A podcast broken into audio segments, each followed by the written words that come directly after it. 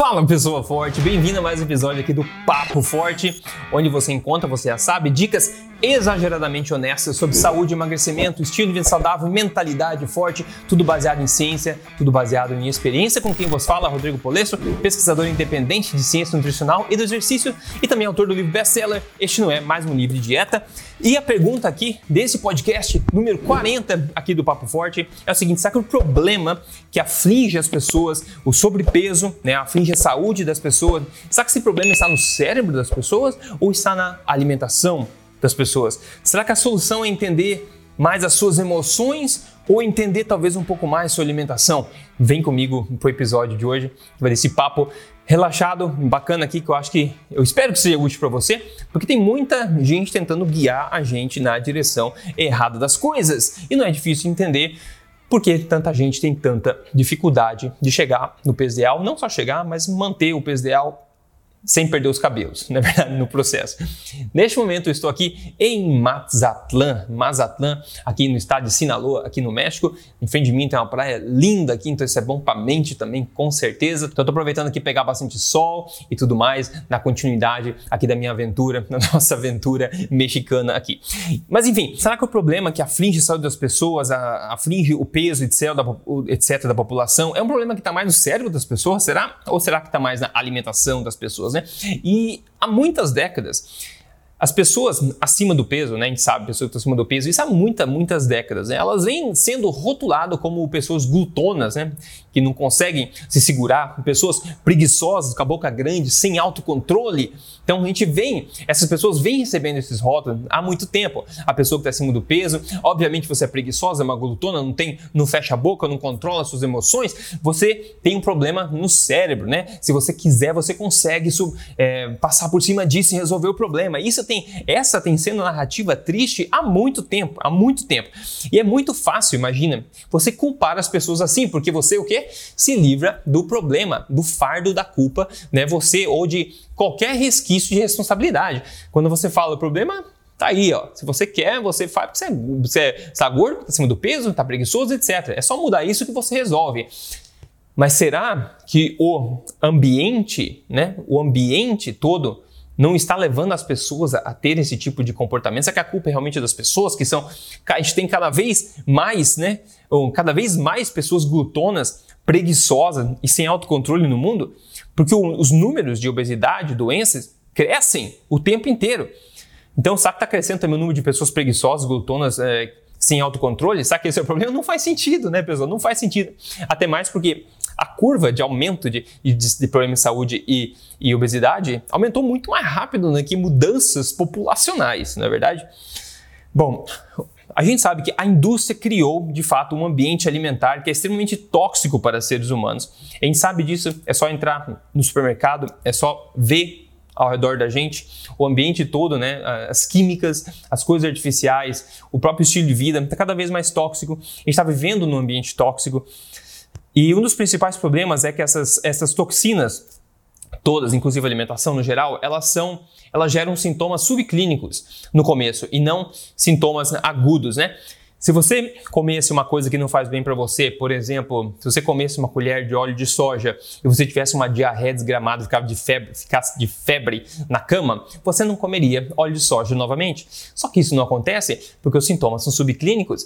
Você consome o óleo de soja, você não sente nada, naquele momento, só que daqui 10, 15 anos, 20 anos, 30 anos, aí você talvez comece a ter problema com obesidade, ou você vai ter um problema crescente de obesidade, ou calcificação das artérias, ou vai ter um monte de problemas potencialmente neurológicos, um monte de problemas oxidativos no corpo, câncer, ninguém sabe, o estilo de vida doente, etc. E você nunca vai relacionar aquilo no futuro com você comer óleo de soja. Claro, óleo de soja é somente um exemplo aqui, eu estou falando de todas porcarias que a gente tem acesso e a gente vai é, consumindo ao longo dos anos e depois não sabe por que a gente está com tanto problema no futuro, porque é um ambiente, o ambiente todo é tóxico e os sintomas são subclínicos, são pequenos, curtos, ficam escondidos, né, silenciados, silenciosos, até que começa a sair poeira do escapamento depois, né? Até que começa.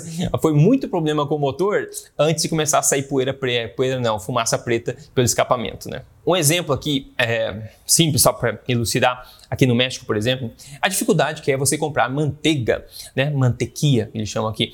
Mas se você vai no mercado, e eu fui em vários mercados para comprar manteiga, você se depara com uma parede cheia de margarina e óleo vegetal, ou coisas que não são manteiga. Parecem manteiga, mas não são manteiga. Até em tablete você compra margarina, parece uma manteiga.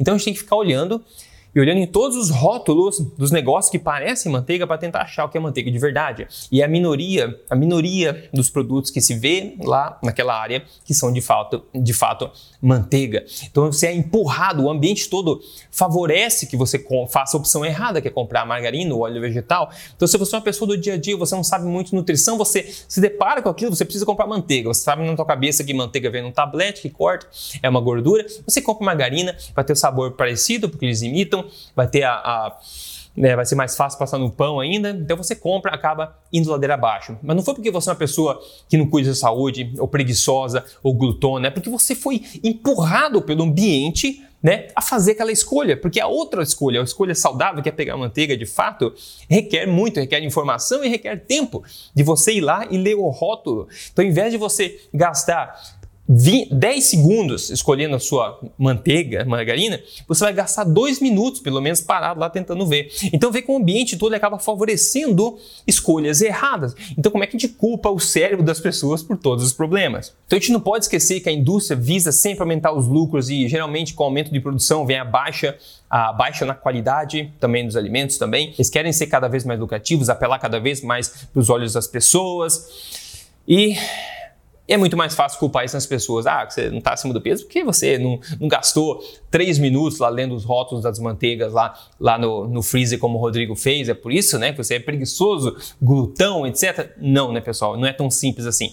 E eu estava vendo agora um artigo no jornal O Globo que nada mais ele fez do que é, traduzir um artigo original do, do New York Times, que eu acho muito estranho isso, né? Que agora, agora não, há muito tempo, né, jornais brasileiros e em qualquer lugar do mundo, eles simplesmente pegam artigos de outros países traduzem. É fácil criar conteúdo, né? Se você só traduz, né? Então, quanto de conteúdo original a gente tem hoje em dia na mídia? Né? Quão independente a mídia, quanto, quão original em conteúdo realmente é a, é a, é a grande mídia hoje em dia, né?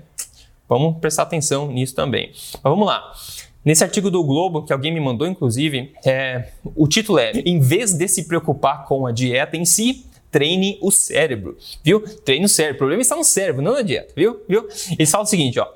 Um corpo com peso reduzido responde de uma forma diferente aos alimentos e exercícios do que um corpo que não fez, não fez dieta sugerem os estudos. E os músculos de quem está fazendo dieta podem queimar menos calorias do que o esperado durante o exercício. Essas mudanças ajudam a explicar por que pessoas que estão sempre de dieta podem estar comendo muito menos calorias do que aquele, aqueles ao seu redor, mas ainda não estão perdendo peso explica essa pessoa lá, que é professora de medicina lá da Universidade de Colômbia. Esse é um ponto interessante porque, sim, quando as pessoas fazem dietas restritivas restringem demais, cortam caloria, fazem jejum prolongados demais, você acaba downregulating, que a gente fala. Você ajusta para baixo o seu metabolismo e esse é um, né, um mecanismo de sobrevivência do corpo. Então agora você queima menos gordura, armazena mais fácil.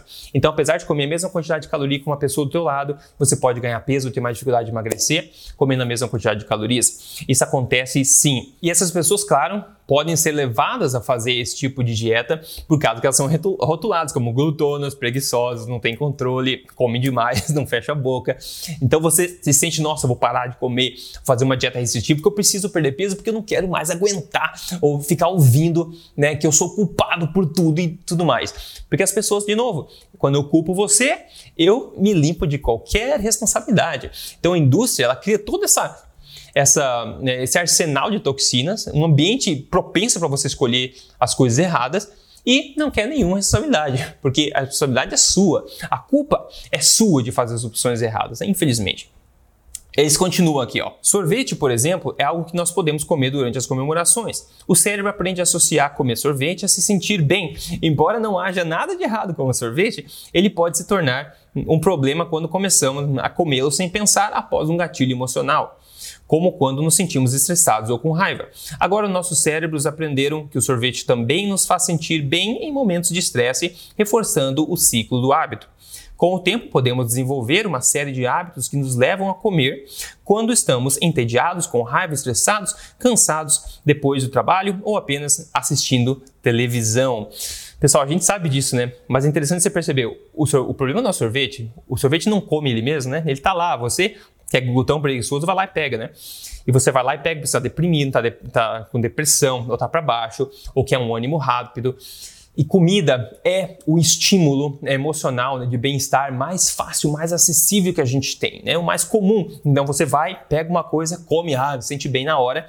Cinco minutos depois, você sente mal. Você tem o high e o low, né? Você, você sente para cima e você sente para baixo logo em seguida. E geralmente o para baixo é equivalente ao de cima, ou até pior com o tempo, né? Então, o resultado, o balanço, o equilíbrio disso é negativo. E se você vai com fome ou tá deprimido, tá para baixo no supermercado, sabe como é que é? É como você andar no meio que um labirinto de tentações no mercado. Tudo é feito para você fazer a opção errada, para você pecar na dieta quando está no mercado. Por isso que a gente sabe, não vá com fome, não vá com o estado emocional abalado no supermercado, que você vai fazer opções ruins. E quando você estiver em casa, se você tiver opção ruim perto, se bater vontade, você vai pegar. Então a melhor forma de facilitar a tua vida é lembrar de não ter opções ruins em casa, daí você não vai apelar para isso sentir pior ainda depois. E outro ponto importante, a cada não que você dá, a cada decisão negativa que você faz ao longo do dia, você vai drenando a sua energia também. Então, se você entra no mercado com fome ou ir para baixo e você anda pelo labirinto de tentações, você é não pro bombom, não, não pro sorvete, não pro picolé, não pro biscoito, você sai do mercado, está drenado. E às vezes não consegue nem sair, porque na, na hora que você vai pagar, tem outro labirinto de opções erradas. Que você olha para o lado, tá, não, não, não. Você constantemente fica fazendo decisões dentro do mercado. Ao passo que no final você pode falar, lasque-se, dane-se, eu vou comer esse biscoito. Pega um, alguma coisa e leva para casa. No finalzinho. Ou chega em casa, ou no caminho de casa, você para e pega alguma coisa, você sucumbe aquilo, porque você não tem mais força de vontade para criar decisões e agora você vai aceitar as opções erradas com menos fricção. Então veja só que o ambiente todo é tóxico. O problema não está no seu cérebro. Nosso cérebro é vítima desse ambiente todo. Claro que tem muita gente que, claro, pode ser que seja preguiçoso ou não faz esforço nenhum para tomar boas decisões. Claro que essas pessoas existem, mas rotular todo mundo como sendo um problema no cérebro, tem que entender melhor o seu cérebro e não a alimentação, é um absurdo. Exonerar essas toxinas alimentares e culpar as pessoas de forma assim tão tão simplista é um absurdo, na minha opinião. Então, quando você começa a culpar as pessoas, o emocional das pessoas, que a culpa é delas, etc., você começa a complicar uma coisa que é muito simples, né? Complicar o hábito alimentar. Então, veja só o que eles escrevem, por exemplo, aqui. Ó. Antes de cada refeição dessa semana, tente esse exercício simples de conscientização. Não há necessidade de monitorar o que você come ou restringir na sua dieta. Basta observar o seu corpo toda vez que você come. Em uma escala de, de 0 a 10, com 0 sendo estômago vazio e 10 sendo desconfortavelmente cheio, você está com uma fome aí no momento? Na sequência, olhe para a comida, observando as texturas e cores. Agora cheire sua comida. Finalmente pegue o garfo e dê a primeira mordida consciente. Enquanto mastiga, abaixe o garfo e preste muita atenção ao sabor e à sensação do alimento na boca. Depois de várias mordidas, observe observar se você está com fome ou cheio. Como é, como se ah, é, é, comer o, o, simples hábito, simples e ancestral hábito de comer, basicamente se transforma numa sessão de psicanálise, como você pode perceber aqui, né? E isso nunca, nunca foi assim e não precisa ser assim.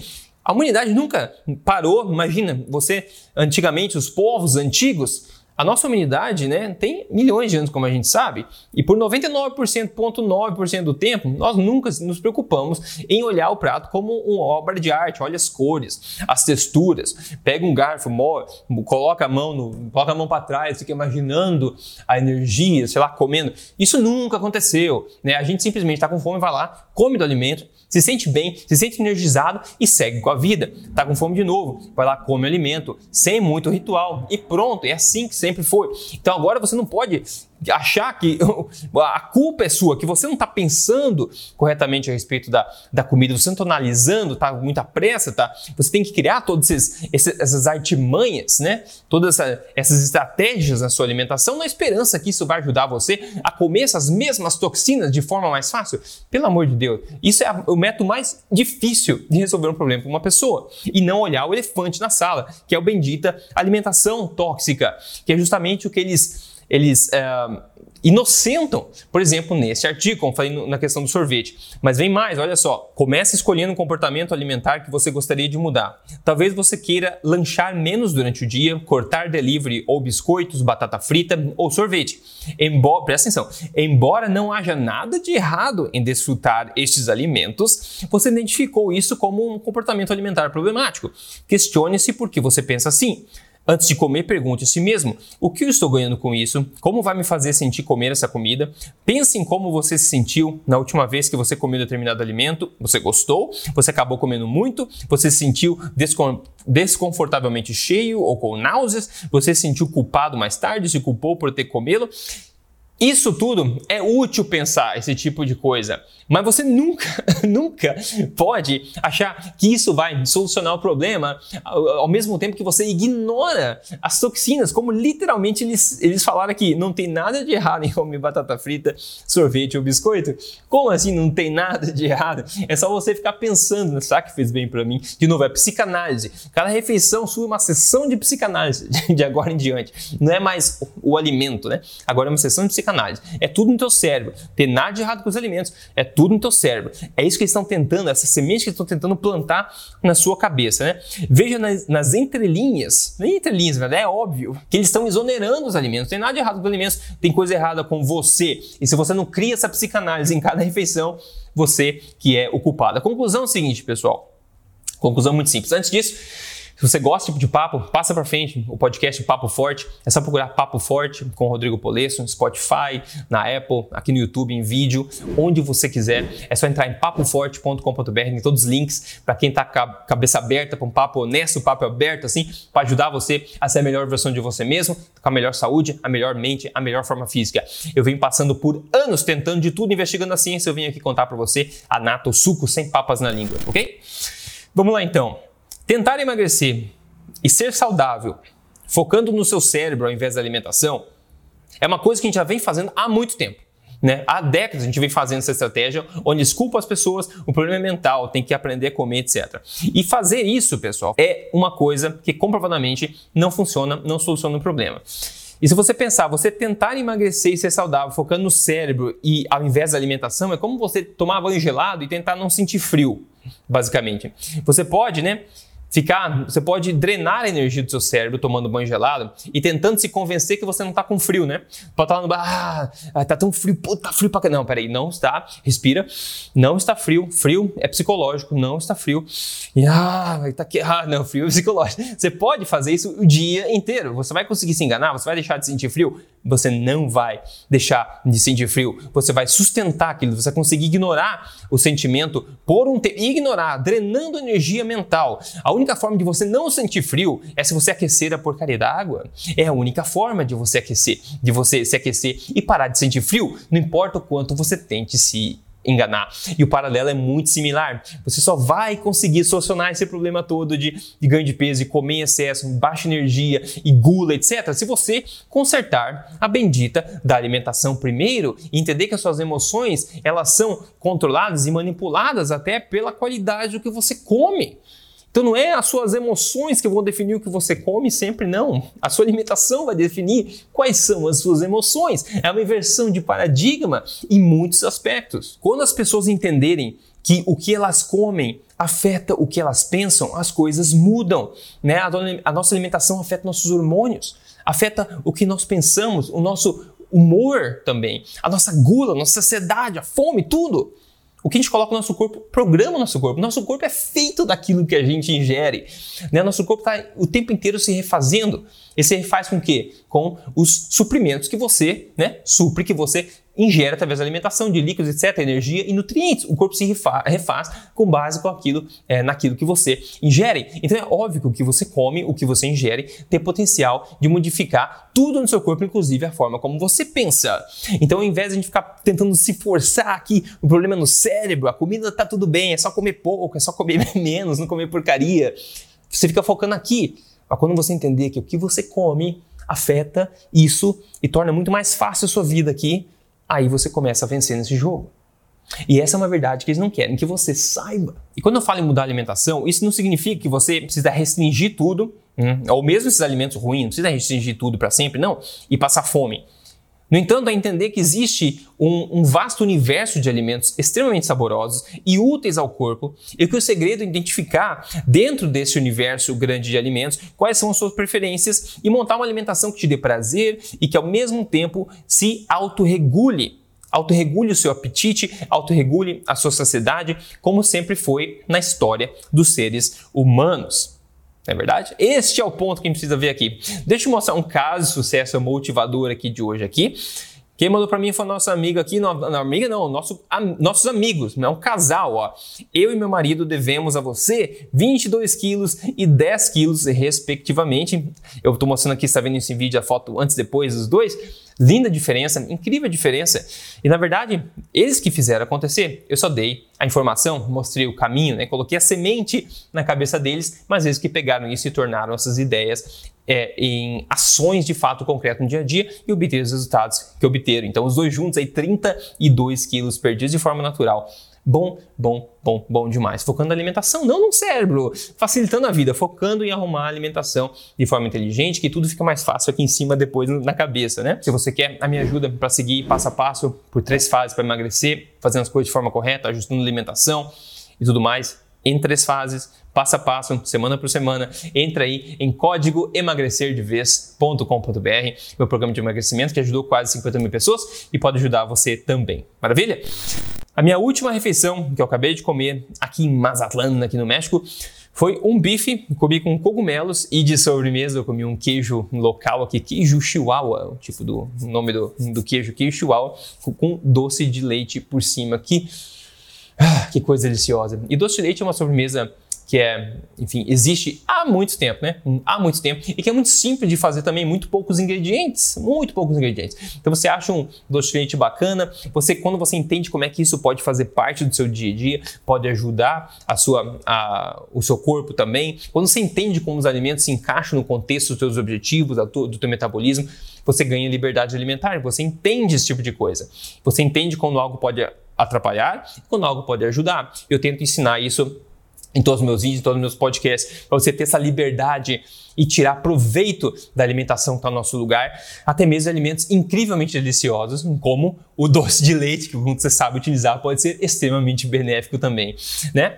Então, bife, cogumelos e queijo com doce de leite sobremesa. Muito bom. E a dica exageradamente honesta aqui de hoje, sobre o assunto de hoje, que eu quero deixar para você é o seguinte, né? O problema do emagrecimento não está no cérebro, o cérebro é um órgão de alta demanda energética, um alta demanda energética, e ele é muito sensível à qualidade da energia que o seu corpo produz. Se a sua alimentação deixa a desejar, o seu cérebro irá ser afetado rapidamente.